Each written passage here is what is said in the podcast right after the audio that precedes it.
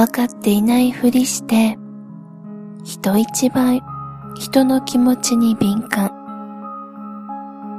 相手がその気になった頃にはあなたはきちんと距離を取る。中途半端な優しさは本当の優しさじゃないんだよ。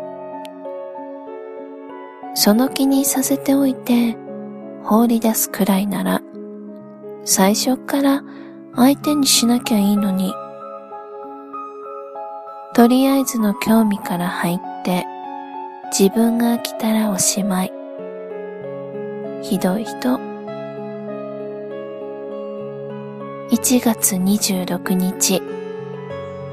誕生花はおじぎそう花言葉は繊細。よかった。あなたがそんな人で。仕事の早いあなただから、いつも手持ち無沙汰にならないように、何かないといけないんでしょ？適当にやることがあって、疲れないことで、あなたを多少満たせること、